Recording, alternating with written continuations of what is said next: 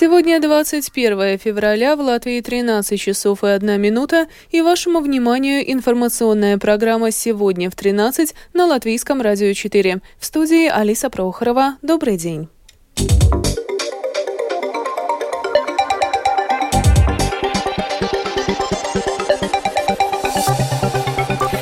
Этом выпуске проходит внеочередное заседание Совета профсоюза педагогов. Планируется принять решение о выполнении забастовочных требований. Больница имени Страдания переняла у компании Велвы недостроенный корпус медучреждения. Сегодня последний день, когда самоуправление могут принять бюджет на текущий год. По-прежнему непонятно, примет ли сбалансированный бюджет Резекне. В Евросоюзе согласовали 13-й пакет санкций против России. В Рио-де-Жанейро пройдет саммит министров иностранных иностранных дел стран Большой Двадцатки. Об этом и не только подробнее далее.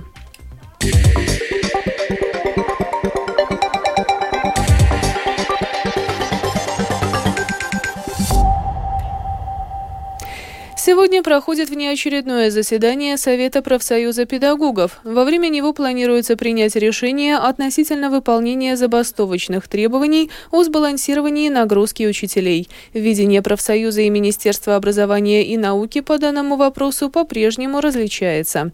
У профсоюза педагогов есть право продолжить забастовку, заявила сегодня латвийскому телевидению глава организации Инга Ванага. О важности решения с вопроса с нагрузкой педагогов в программе «Дом Домская площадь Латвийского радио 4 рассказала зам руководителя профсоюза учителей Ирина Авдеева. Рабочая нагрузка учителя – это, его, это качество его работы. Это очень важно, чтобы учитель мог сделать всю свою работу в рабочее время. Мы знаем, что сейчас очень не хватает э, учебных, э, учебного пособия. Э, учитель готовится к уроку. У учителя уходит очень большое время и подготовиться к уроку, и потом после урока, чтобы исправить работу, чтобы проанализировать свою работу. И очень много других обязанностей, которые учитель э, делает э, вне класса. И мы знаем, что очень большое профессиональное выгорание учителей. Мы очень много слышим от министерства то, что большие классы будут, тогда будет качественное образование. Я бы хотела сказать, что качественное образование более зависит от того, э, чтобы у учителя была сбалансированная нагрузка, да, чтобы он э, очень качественно и профессионально мог делать свою работу и на уроке, и после, и перед уроком. Также сегодня на внеочередном заседании Совета профсоюза педагогов обсуждаются вопросы, связанные с новой моделью финансирования зарплат учителей под названием «Программа в школе». Члены комиссии Сейма по социальным делам и труду сегодня обсудили вопрос о повышении ряда пособий для родителей по уходу за ребенком, за его рождение, а также э, родительское пособие. Министерство благосостояния представило ряд предложений. В ответ прозвучало много критики. За заседанием следил Михаил Никулкин. Парламентский секретарь Министерства благосостояния Рейнис Узулнекс представил ряд предложений по изменениям в пособиях по уходу за ребенком. Они были подготовлены в связи с двумя гражданскими инициативами, собравшими более 10 тысяч подписей о незамедлительном увеличении пособий по рождению и уходу за ребенком и об увеличении объема родительского пособия. Рейнис Узулнекс отметил, что министерство согласно с тем, что необходимо поднимать пособия по уходу за ребенком. Сейчас можно выбирать между уходом за ребенком на дому на протяжении полутора либо двух лет, и средний объем пособия составляет 132 евро. Узулнекс рассказал, что именно предлагает министерство. 25. Э, году. Наше предложение в 2025 году установить это пособие сроком на полтора года и не использовать больше вариант с двумя годами. Тогда эта сумма могла бы быть 377 евро. Вместе с тем, если этот человек, например, является студентом, который не уплачивал социальные взносы, то и он будет получать эти 377 евро, что на 200 евро больше, чем сейчас. Таким образом, увеличенное пособие по уходу за ребенком смогут получать все, при этом те, кто еще и трудоустроен, будут получать также пособие по материнству. Кроме того, предлагается повысить пособие за рождение ребенка, за усыновление, исполнение обязанностей опекуна и другие. Со стороны присутствовавших в сторону Министерства благосостояния звучало много критики. Некоторые оказались неудовлетворены запланированными Минблагом изменениями, указывая, что они не решают главных проблем. Например, низкие пособия по уходу за ребенком для работающих матерей не мотивируют женщин работать, тем более легально. Таким образом, стимулируется теневая экономика, которая и так составляет в Латвии 26%. Депутат комиссии Ингрида Цирцена «Новое единство» указала на то, что многие женщины с детьми не просто хотят работать, но и вынуждены делать это по причине неуплаты алиментов и неучастия в воспитании ребенка со стороны отца. Это высмеивание и катастрофа. 40 тысяч мужчин в нашей маленькой Латвии не платят алименты. Это данные службы государственных доходов. Это 500 миллионов евро, которые мужчины не уплатили. И мы при этом не даем работать женщинам. Были и другие вопросы и уточнения со стороны присутствовавших.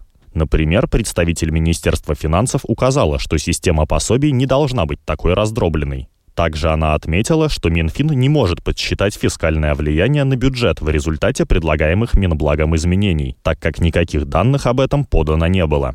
В результате заседания Министерству благосостояния было поручено подготовить ответы и уточненные данные по заданным сегодня вопросам. Следующее заседание комиссии по этой теме состоится в середине апреля. Михаил Никулкин, служба новостей Латвийского радио.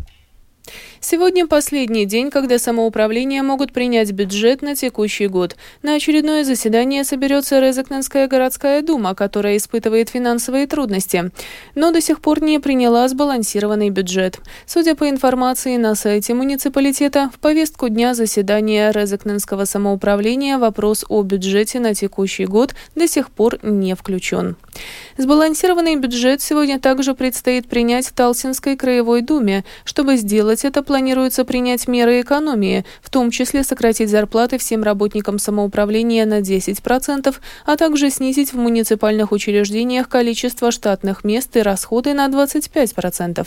Между тем, работники Талсинской краевой думы сегодня провели акцию протеста против запланированного сокращения штатных мест и заработной платы. В пикете приняли участие около 200 представителей муниципальных учреждений.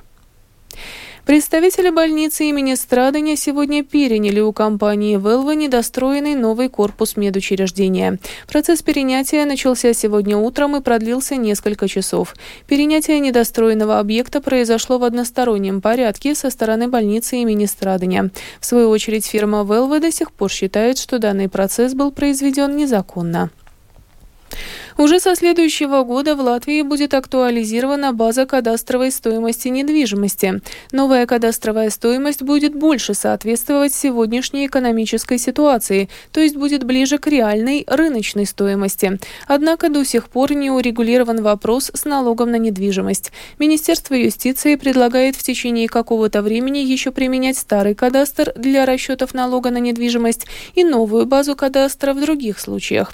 О чем идет речь, рассказал рассказал представитель юридической комиссии Сейма Гуннар Скутрис. Министерство юстиции придумало две такие кадастровые стоимости. Одна называется фискальная. Я думаю, что она сохранится и в продолжении рассмотрения этого проекта. Фискальная – это означает, что человек будет платить налог по той кадастровой стоимости, какая сегодня она еще есть. То есть как было заморозено с 2012 года. А второй будет универсальная кадастровая стоимость, которая будет использоваться при отчуждении. То есть, когда кто-то кому-то продает, тогда эта цена появляется как чего будет это госпошлина или что это называется. То есть на рынке будет универсальная кадастровая стоимость как контрольная сумма, а для государственной казны, то есть налоги, там останется фискальная. Фракция партии «Согласие» в Рижской думе требует отставки исполнительного директора столицы Яниса Ланге. Фракция «Согласие» распространила письмо, в котором в том числе заявила, что Янис Ланге, как держатель долей капитала муниципальных предприятий, несет ответственность за то, что принадлежащая самоуправлению компания «Рига с нами» значительно повышает арендную плату и цену за обслуживание на объектах, переданных предприятию в управление.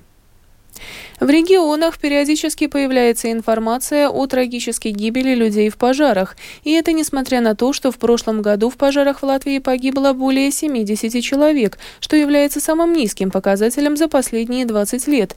Так, в приграничном Лудзенском крае каждый год в результате пожаров погибают по 2-3 человека. Спасатели признают, что о возгораниях не всегда сообщается вовремя, ведь хутора находятся далеко друг от друга. Подробнее в сюжете Ивы Тычигана.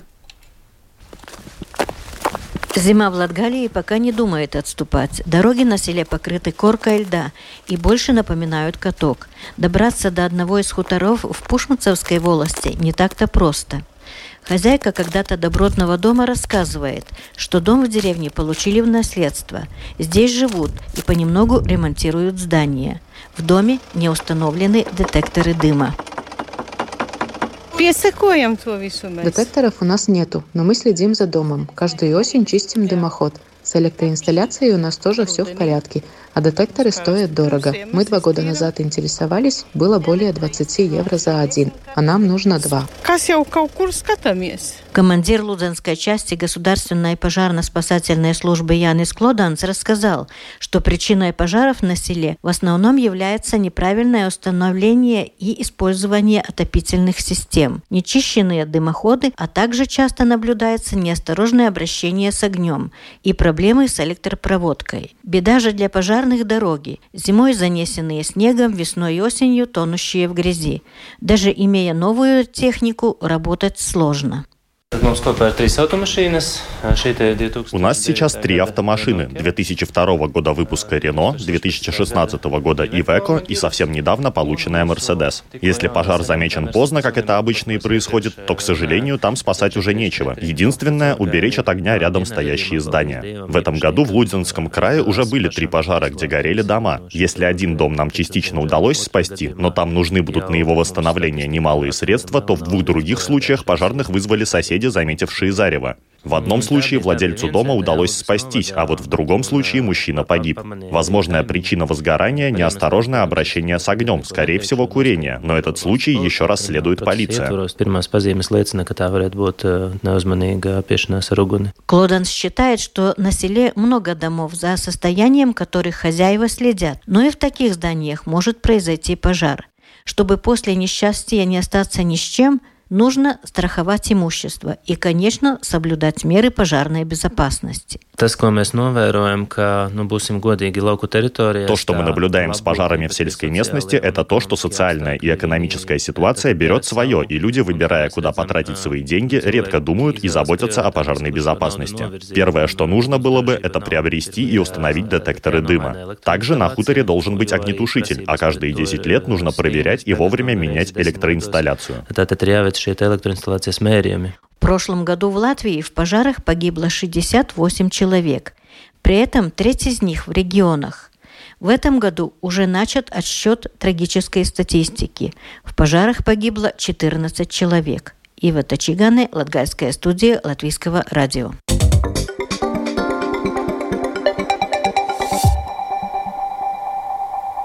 Продолжаем выпуск. На уровне послов принят новый 13-й пакет санкций Европейского Союза против России за ее вооруженное нападение на Украину. Как сообщили источники Deutsche Welle в Евросоюзе, в новый санкционный список включат около 200 физических и юридических лиц. Основная задача данного пакета ограничений – предотвратить обход рестрикций третьими странами и компаниями. Данный пакет санкций приурочен к трагической годовщине полномасштабного российского вторжения в Украину. Украину. Сегодня министры иностранных дел ведущих стран мира собираются в бразильском Рио-де-Жанейро на двухдневный саммит Большой Двадцатки. Встреча будет посвящена роли G20 в преодолении текущих международных вызовов. В центре внимания саммита будет развязанная Россией война в Украине и военная операция Израиля против террористической организации «Хамас» в секторе Газа. Продолжит Рустам Шукуров. В мире, раздираемом конфликтами и разногласиями, Бразилия, которая в декабре прошлого года приняла председательство в Большой двадцатке от Индии, возлагает большие надежды на саммит, который президент этой страны Луис Инасио Лула да Силва называет форумом с наибольшей способностью положительно влиять на международную повестку дня. Но попытка Лулы превратить большую двадцатку в пространство для поиска точек соприкосновения могла потерпеть неудачу еще в воскресенье, когда он вызвал дипломатическую бурю, обвинив Израиль в геноциде, сравнив его военную кампанию в секторе Газа с Холокостом. Комментарии Лулы вызвали возмущение в Израиле, который объявил его персоной нон-грата, и это может затмить любые попытки деэскалации конфликта на Ближнем Востоке через большую двадцатку.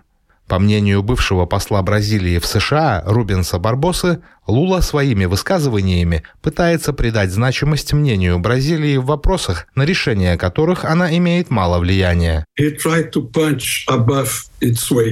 Бразилия выступает не в своей весовой категории, пытаясь повлиять на войну в Украине, войну в Газе. Есть ограничения. Мы должны признать, что Бразилия с точки зрения внешней политики не имеет ни силы, ни возможности вмешиваться в эти вопросы. С другой стороны, мы сильны и являемся мировой державой в области окружающей среды, продовольственной безопасности и энергетических вопросов. Нам следует сконцентрироваться на этих областях.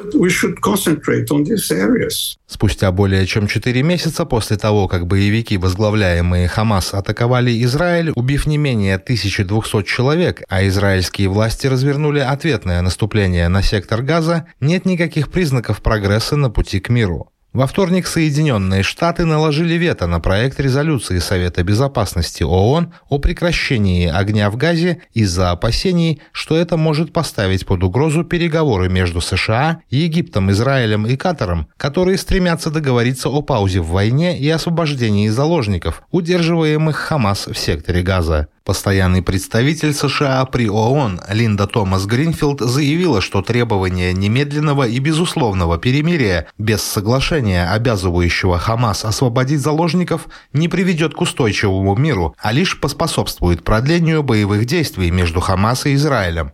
Всеобщего единства в вопросе войны России против Украины на саммите Большой Двадцатки ожидать не приходится, поскольку на нем также будет представлена Россия. Понятно, что западные страны едины в своей позиции, но несмотря на их призыв к группе 20 осудить вторжение России в Украину на предыдущей встрече в сентябре в Индии, саммит завершился слабым заявлением, осуждающим применение силы, где Россия прямо не упоминалась. Вполне возможно, что совместного заявления по итогам встречи в Бразилии вообще не будет, так как было высказано предложение согласовывать такое заявление только на больших встречах, а не на министерских саммитах. Рустам Шукуров, служба новостей Латвийского радио. И в завершении выпуска о погоде. Предстоящей ночью в Латвии пасмурно, днем облачно. Ночью повсеместно, а днем лишь местами дождь, снег и мокрый снег. Также ночью и днем в отдельных районах туман. Ветер южный, юго-восточный до 7 метров в секунду. Температура воздуха. Ночью по стране от минус 1 до плюс 3. Днем от 2 до 7 градусов тепла.